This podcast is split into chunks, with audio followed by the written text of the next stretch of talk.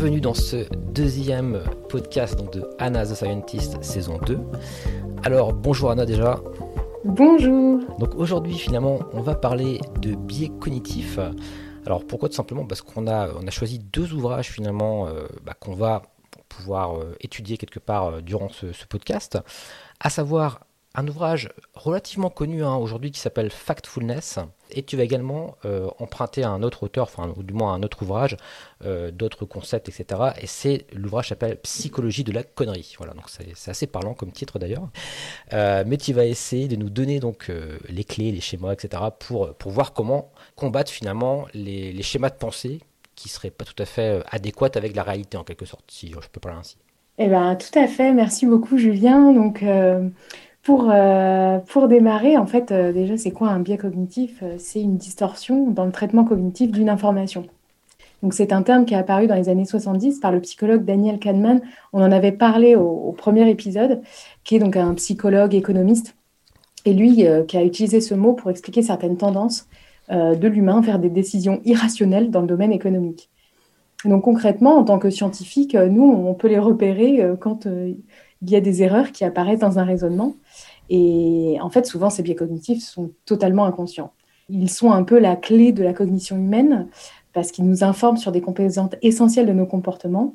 Donc, on peut prendre l'exemple, euh, c'est un concept central qui est derrière la notion d'heuristique. Donc, les heuristiques, ce sont des raccourcis mentaux, des approximations que notre cognition met en place afin d'alléger la complexité du traitement de l'information ça rentre un peu dans la, notion de réflexe, etc., ou le, le fait d'être, on va dire, euh, de, pouvoir plus rapidement réagir à une situation, etc., peut-être Exactement, ça, ça fait appel à, notre système 1 dont on a parlé, qui est le système de réflexe dont, tu parles aussi. Euh, là, il s'agit vraiment des processus cognitifs, et donc qu'on appelle les biais cognitifs. Sinon, pour tout ce qui est perception sensorielle, moteur, là, on va plutôt parler des illusions, donc ça qui sont autre chose.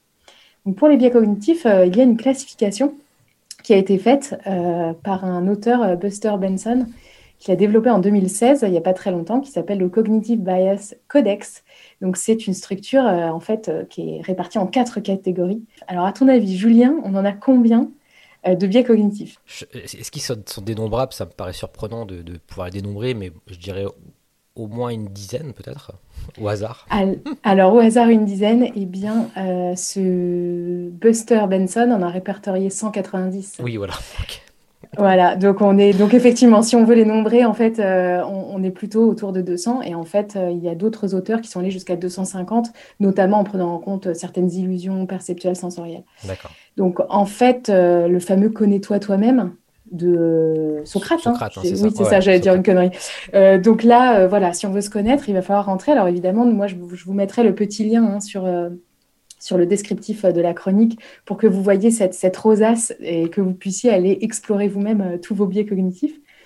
Donc, donc, on a dit il y avait quatre catégories. Alors la première, ça va être une catégorie qui va répondre à notre besoin cruel de l'humanité d'avoir cette quête de sens permanente donc, on a besoin de donner euh, du sens euh, au monde qui nous entoure. Alors, je vais vous donner un exemple, hein, parce qu'on ne va pas rentrer dans les 190, mais on peut avoir le biais d'ambiguïté qui nous amène à éviter ou à occulter des options pour lesquelles nous, on n'a pas assez d'informations. Alors, on peut appeler ça aussi euh, faire l'autruche. Hein.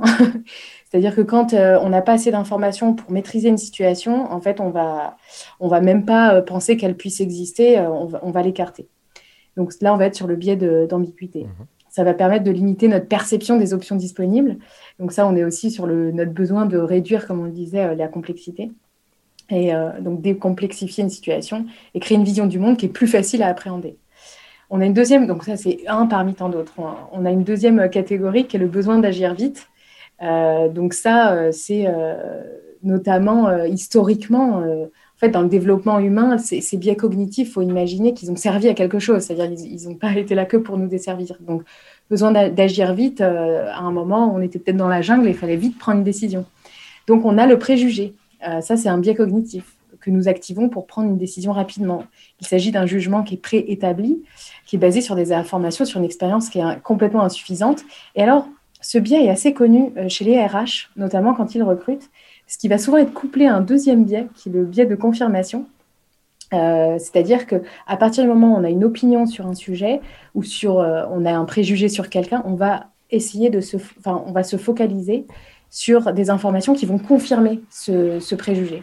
Et donc, notamment chez les RH, on apprend souvent qu'on se forge en fait dans un recrutement, par exemple, on se forge une opinion en 20 secondes et en 20 mots que le recruteur a tendance à sélectionner. Euh, pour aller justement, euh, donc ça peut être aussi euh, verbal et non verbal. Et donc, ils vont sélectionner en début d'entretien, puis après, ils vont essayer de confirmer cette première impression. Donc ça, ça ils l'apprennent normalement dans les... D'ailleurs, je vois que dans certaines politiques RH, ils, ils, enlèvent les photos des CV, par exemple. C'est sans doute pour éviter aussi Alors ce voilà, genre de biais. pour ensuite, c'est ça, parce qu'ils vont vouloir confirmer quelque chose qu'ils auraient ressenti sur la photo. Ensuite, il y a la troisième catégorie, donc, qui est le besoin de mémoriser des choses pour plus tard. Donc ça, c'est pareil, on, l'avait vu dans le premier podcast, euh, notre besoin absolument d'avoir de, l'information pour, euh, pour, prendre des décisions, euh, pour prendre des décisions. Donc on a, on a un effet, un des biais, donc c'est l'effet de primauté, qui nous amènera à mieux nous souvenir des premiers éléments en fait d'une liste, par exemple, qu'on va nous annoncer, etc. On a effectivement ensuite le dernier, dans la classification, le dernier élément qui euh, donc qui est le quatrième, où en fait on a souvent un trop grand nombre d'informations à traiter.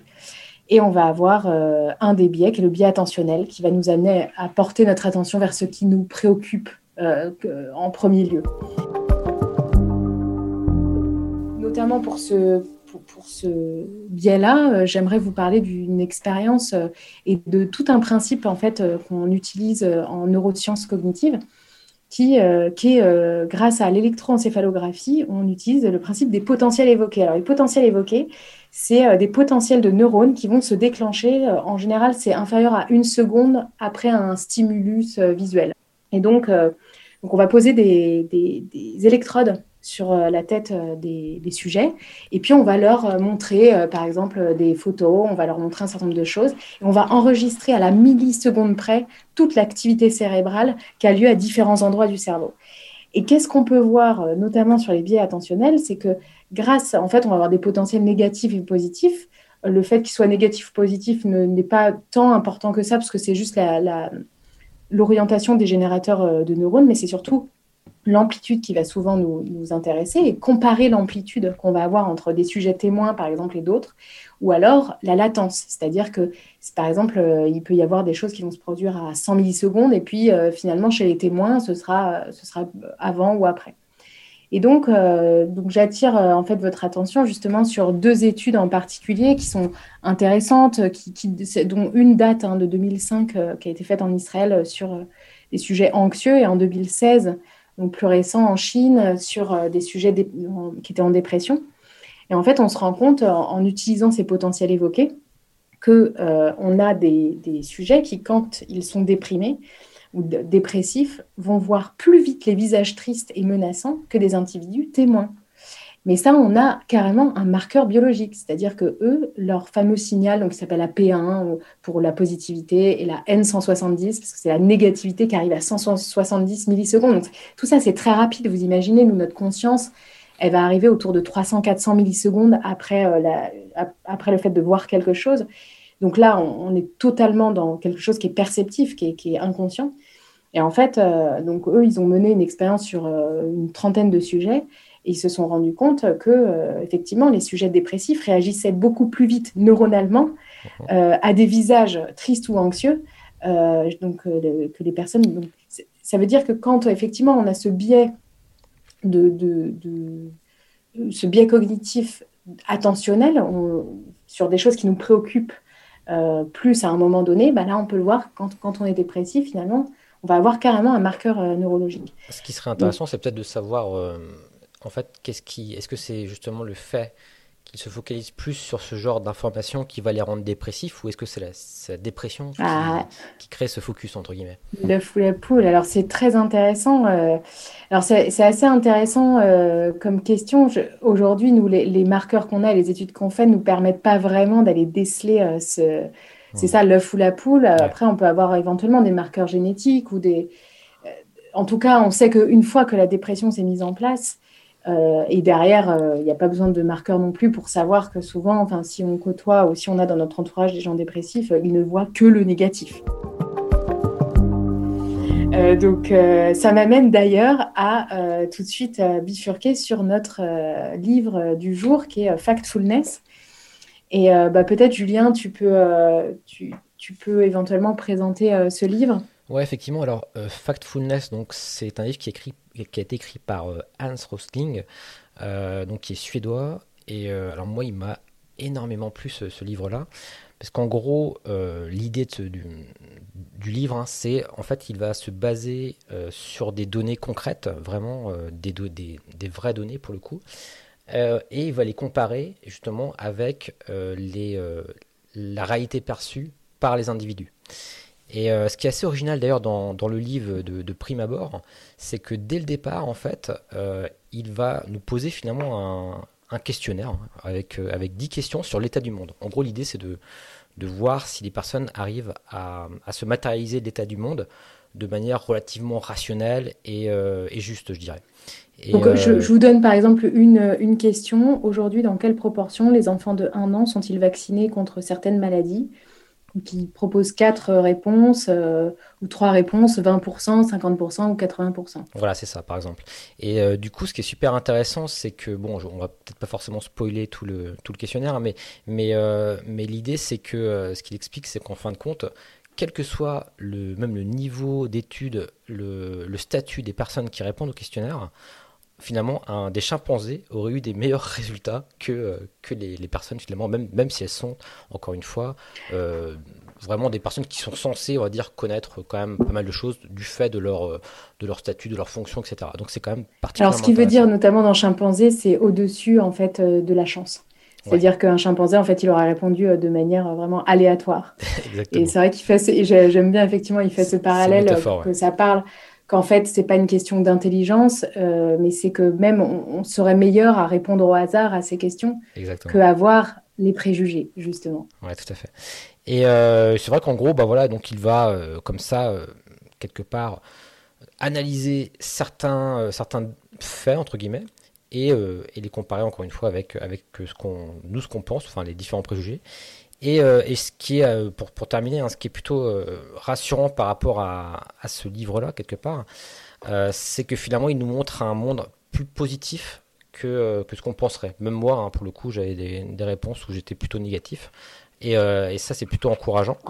et donc, d'ailleurs, j'invite les personnes qui sont vraiment intéressées par, par ce livre, bah, déjà le lire.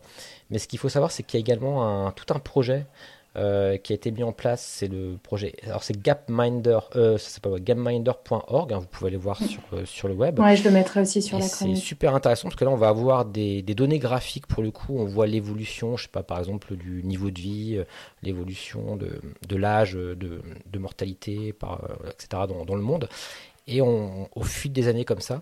Et du coup, ça donne vraiment, enfin, son, son but hein, vraiment, c'était de faire en sorte que les gens aient une perception euh, la plus proche de la réalité, on va dire, du monde. Et voilà, en gros, pour résumer euh, ce livre.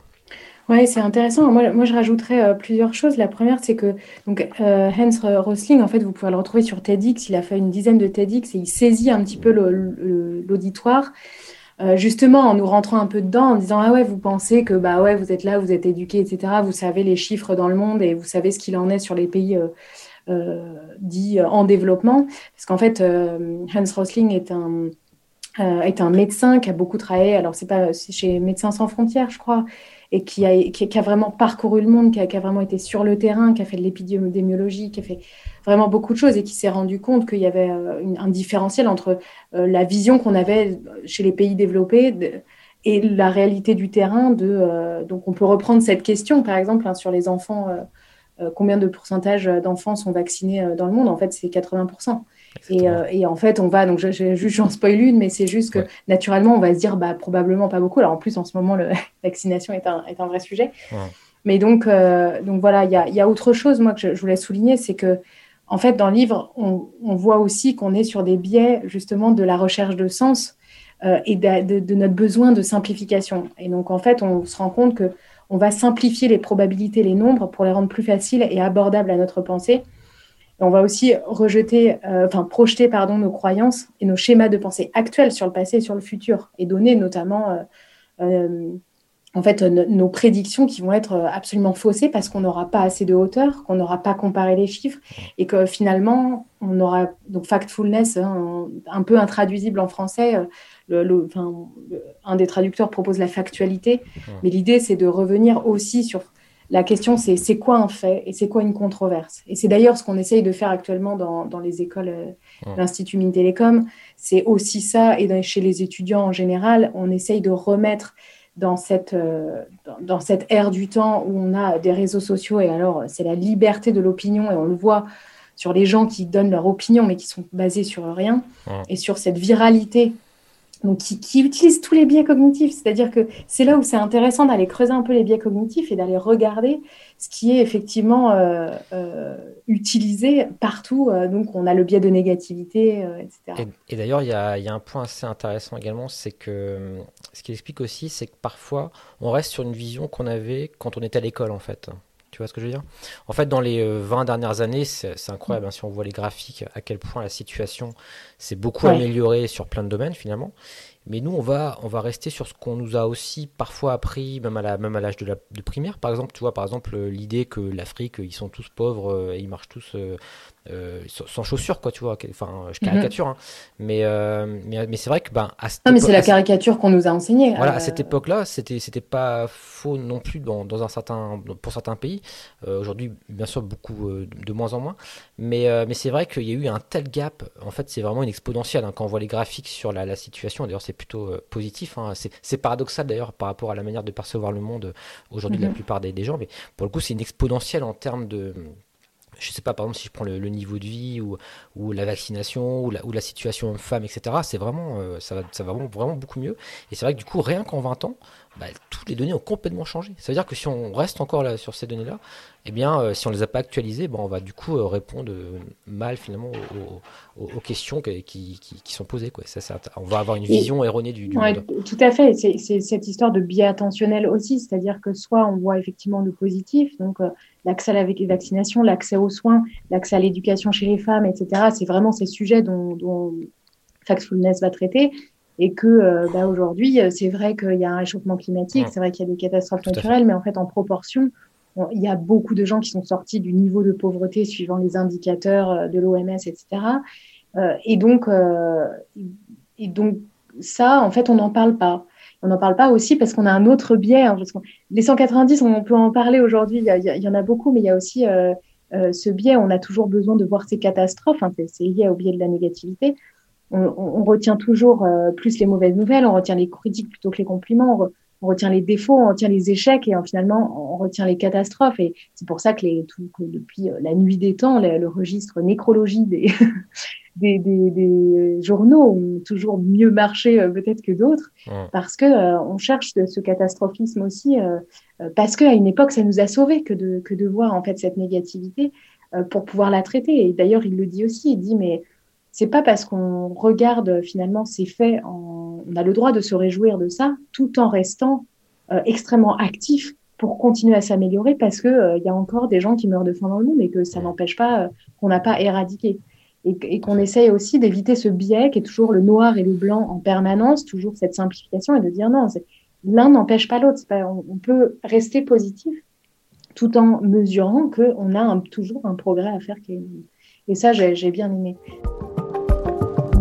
ces concepts-là sont, retrouvés, on, le voit aussi dans le livre Psychologie de la connerie. Alors là, moi, ce que j'ai bien aimé dans ce livre, c'est qu'on va retrouver un petit peu euh, mes chouchous dans les neuroscientifiques, les psychiatres, etc. On retrouve Boris Cyrulnik, on retrouve évidemment Daniel Kahneman, on retrouve Antonio Damasio qui est sur l'attention et la conscience, et, ben, encore d'autres. Et donc, euh, chacun va avoir des petits chapitres.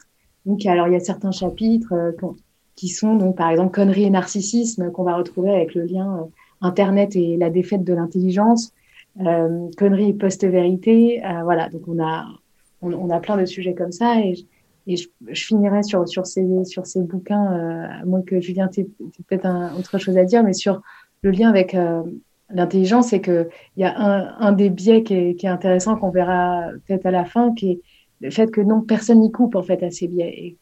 Et, et, on a un des biais qui est de, qui est de, qui est de croire que nous, nous, ça va en fait. Et donc, euh, donc voilà, donc en fait, même, euh, même les gens très intelligents ne, ne coupent pas en fait à, à, ces biais cognitifs. Tu as raison, et c'est vrai que c'est malgré tout bien d'en prendre conscience, et c'est pour ça que j'encourage vraiment, encore une fois, les personnes qui écoutent à, à lire, en tout cas, moi, je n'ai pas lu effectivement le, le, deuxième ouvrage, mais le, le premier, vraiment factuel, moi, il m'a fait vraiment un électrochoc, hein, quelque part, de me rendre mm. compte aussi de mes biais de négativité aussi. Euh, et c'est vrai que comme tu dis, par exemple, si je prends un exemple concret, euh, donc euh, moi je, je m'intéresse beaucoup à la pédagogie, etc. Et quand on évalue, je suis également un petit peu enseignant, enfin formateur, etc. Et quand j'évalue mes formations, si par exemple je vais avoir des, des compliments, etc., j'ai un, un, commentaire négatif, souvent je vais, avoir tendance à focaliser dessus, effectivement. Alors que, et, le, et, le, fait de finalement de savoir que c'est un biais et que finalement la, la, majeure partie finalement de, du cours était voilà bah euh, je vais peut-être pas tomber dans le piège de par exemple changer par exemple tout un dispositif parce que j'ai une petite critique sur quelque chose tu vois ce que je veux dire? Donc ça peut vraiment avoir mhm. un, impact je pense vraiment important sur les choix qu'on va faire nous également euh, dans nos là je, te, je parle d'un exemple assez précis mais euh, ça peut être dans, dans, les auditeurs se reconnaîtront dans leurs propres exemples.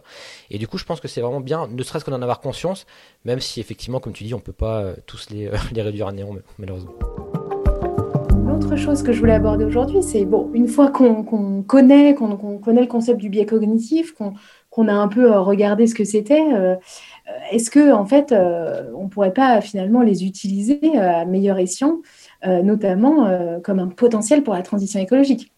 Et donc ça, ça s'appelle les nudges.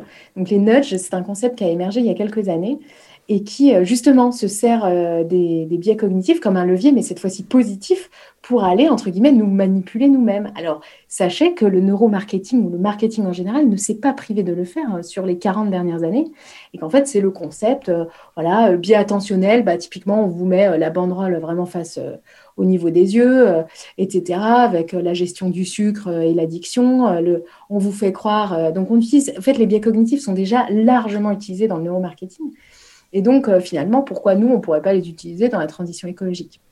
Alors, il y a un auteur que, j'aime bien, un chercheur qui s'appelle Thibaut euh, Grissinger, qui est euh, fondateur d'ActLab, qui est un groupe de recherche indépendant. Et leur mission, c'est développer une approche comportementale de la transition écologique pour justement explorer des facteurs cognitifs et environnementaux qui pourraient moduler les comportements écologiques et se mettre au service de l'action environnementale. Alors, ils ont fait des, petites recherches et les données qu'ils ont trouvées sur l'opinion et les comportements euh, déclarés des Français en matière d'environnement révèle deux faits intéressants. Le premier, c'est qu'il y a un fossé béant qui sépare les intentions en fait, des, actions pro-environnementales et, ce, qui, ce qui est fait sur le terrain. Et que cet écart, ça dépend effectivement de la facilité de la mise en place de chaque comportement. Et l'autre, c'est que, en fait, si on pose la question aux gens de qu'est-ce qui pourrait, euh, qu'est-ce qui serait le plus à même de résoudre le réchauffement climatique, les Français répondent en majorité et à égalité que ce serait eux-mêmes et, leur gouvernement. Donc, on pourrait utiliser effectivement peut-être de manière, euh, enfin, à meilleur escient les politiques publiques par l'approche comportementale justement pour euh, utiliser des leviers pour épauler les citoyens pour qu'ils puissent s'y mettre, mais épauler aussi les entreprises, les gouvernements, etc. Donc euh, le nudge, en fait, est susceptible d'utiliser ces biais cognitifs, soit pour influencer l'individu vers un comportement qui est jugé positif, soit pour développer des mécanismes qui permettent de conscientiser ou d'éviter des conséquences néfastes d'un biais. Donc on peut avoir, on peut, on peut en prendre encore des exemples, hein, mais il y a le biais d'ancrage. Donc ça, le biais d'ancrage, c'est, c'est un petit peu c'est, le fait que les individus ont tendance à utiliser la première information reçue comme point d'ancrage. C'est à partir de ça, si on vous dit ah, ça va être génial, ah ben ça c'est l'ancrage, et ben du coup vous risquez d'être déçu. Donc ça c'est pour ça qu'en général on essaye euh, typiquement dans l'événementiel de faire une belle com, mais pas de dire que ça va être génial pour pas décevoir, etc. Alors ça c'est le biais d'ancrage. Donc un nudge lui pourra s'intéresser à la possibilité d'utiliser ce biais d'ancrage pour une situation pour changer le contexte d'une information et créer une nouvelle balise. Donc on va en avoir comme ça euh, plein euh, des possibles. Et donc, on, pourra appeler le nudging for good, donc la roue du changement, pour impliquer des changements qui ne nous coûtent pas, mais qui même des changements qui nous font plaisir finalement. Et donc pour ça, alors il y, a, quatre grands piliers. Il y a la préparation du terrain pour attirer l'attention, pour choisir les, bons canaux pour envoyer les bons messages, etc., tout en utilisant ces biais-là. Le deuxième, c'est diminuer l'effort à consentir. Donc ça, ça c'est un des, piliers fondamentaux. Euh, c'est donc on profite des attentes existantes, hein. on, fait la bascule là-dessus, on génère une première impression positive et motivante. on revient au, biais de besoin du biais de confirmation, euh, le préjugé. On euh, crée l'intuitivité du moment. On a aussi le fait de faciliter les choix. Si on commence, le, le choix tue le choix, par exemple, ça, on le sait dans les biais cognitifs. Donc, donc, c'est pas à peine de mettre un milliard de choix pour euh, un comportement, euh, etc. Et le dernier pilier, euh, c'est encourager le comportement de manière positive. Donc, la reconnaissance sociale. On peut utiliser les fameux leviers de la première chronique, qui sont le, système de récompense, donc le, levier social, le, levier de la, sexualité, entre guillemets, le levier de, des récompenses, tout simplement. Et ça me fait penser aussi, euh, tu vois, l'usage de la gamification, par exemple, pour euh, modifier mhm. les comportements. Euh, mhm. Par exemple, il y a eu des tests comme ça qui ont, qui ont été mis bah, en place. C'est énorme. où il y a un panneau qui sourit, tu vois, si tu mhm. si arrives à une bonne vitesse, et le panneau il tire, il tire la, tronche si tu pas à la bonne vitesse, enfin, tu as un espèce de smiley. Et rien que ça, hein, sans forcément mettre d'amende, mais dans le test qui avait été euh, voilà, sur cette question du panneau, là, bah, ça fonctionnait. Et finalement, le, le fait d'ajouter comme ça, euh, d'encourager un comportement avec un, quelque chose de positif, on va dire un peu behaviorisme hein, pour le coup, mm-hmm. eh, bien, eh bien, ça fonctionne en fait. Et, c'est vrai que je trouve ça intéressant effectivement de s'appuyer là-dessus pour des, des, causes entre guillemets environnementales. Ouais. Mm-hmm.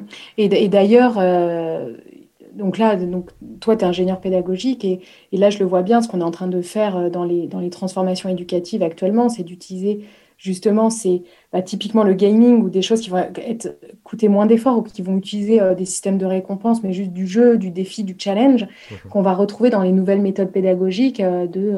Effectivement, les escape games, les, choses, comme ça qui, tournent autour du, jeu. Après, il n'y a, pas que ça, évidemment, mais, mais effectivement, tu as raison, ça fait partie... Mais qui sont en train d'entrer dans nos pratiques, en fait, pour justement aller aller permettre euh, une, éducation euh, moins, euh, qui, demande moins d'efforts, tout simplement, pour, pour utiliser ces leviers-là. Alors, j'aimerais entamer un petit peu la, conclusion autour du, de, la, de, justement de la conclusion d'un article de review qui a résumé 11 articles par Stéphane Lewandowski, qui est des universités de Bristol et de, du, de Western Australia, en 2016, d'un article qui s'appelle Future Global Change and Cognition, et j'ai trouvé sa conclusion assez frappante justement sur ces leviers-là. Certains chercheurs ont fait valoir que les humains sont capables de faire face au changement climatique ou à d'autres défis mondiaux pour des raisons évolutives, apparemment parce que nous avons évolué pour répondre à des stimuli environnementaux rapides et non à la lente accumulation de CO2 invisible dans l'atmosphère. Les articles de ce numéro plaident contre ce déterminisme génétique évolutionniste. Les humains ne peuvent manifestement pas avoir évolué pour à peu près tout ce que nous faisons actuellement, de la conduite des voitures au parachutisme. Hein, euh, franchement, l'homme de Néandertal, est-ce qu'il était vraiment, il avait vraiment évolué pour ça? Non. Pourtant, euh, on conduit très bien et on saute extrêmement bien des avions, qu'on pilote d'ailleurs tout aussi bien et avec euh, donc ce succès considérable. les humains sont également notoirement mauvais pour épargner pour l'avenir. Et ça, on le voit très bien sur les biais cognitifs. Pareil, on l'a vu sur, la dernière chronique. Mais cela ne nous a pas empêché de gérer nos retraites avec un succès grâce à des politiques intelligentes ou à des contraintes volontaires. De même, le changement climatique et d'autres défis mondiaux ne sont pas des scénarios apocalyptiques incontournables, mais des problèmes qui nécessitent des politiques ingénieuses que la science cognitive peut aider à développer et à mettre en œuvre. Voilà pour, euh, la conclusion de, cet auteur qui a fait cette big review euh, que, j'ai trouvé vraiment, vraiment chouette et positive.